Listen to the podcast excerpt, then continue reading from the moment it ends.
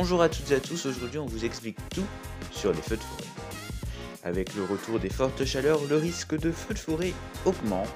Pour les contrer le plus rapidement possible et le plus efficacement possible, les pompiers mettent en œuvre différents dispositifs comme les exercices. Débroussailler autour des villages et habitations fortement exposés au risque des feux de forêt permet une intervention facilitée des pompiers. Depuis 45 ans environ, cette méthode est mise en place. Elle permet de réduire drastiquement les surfaces brûlées.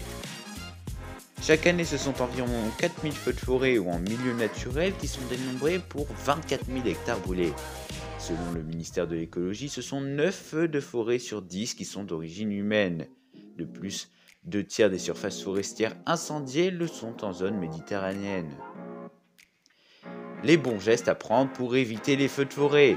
Tout d'abord, n'allumez ni feu ni barbecue aux abords des forêts. Ne jetez pas vos mégots en forêt ou par la fenêtre de votre voiture.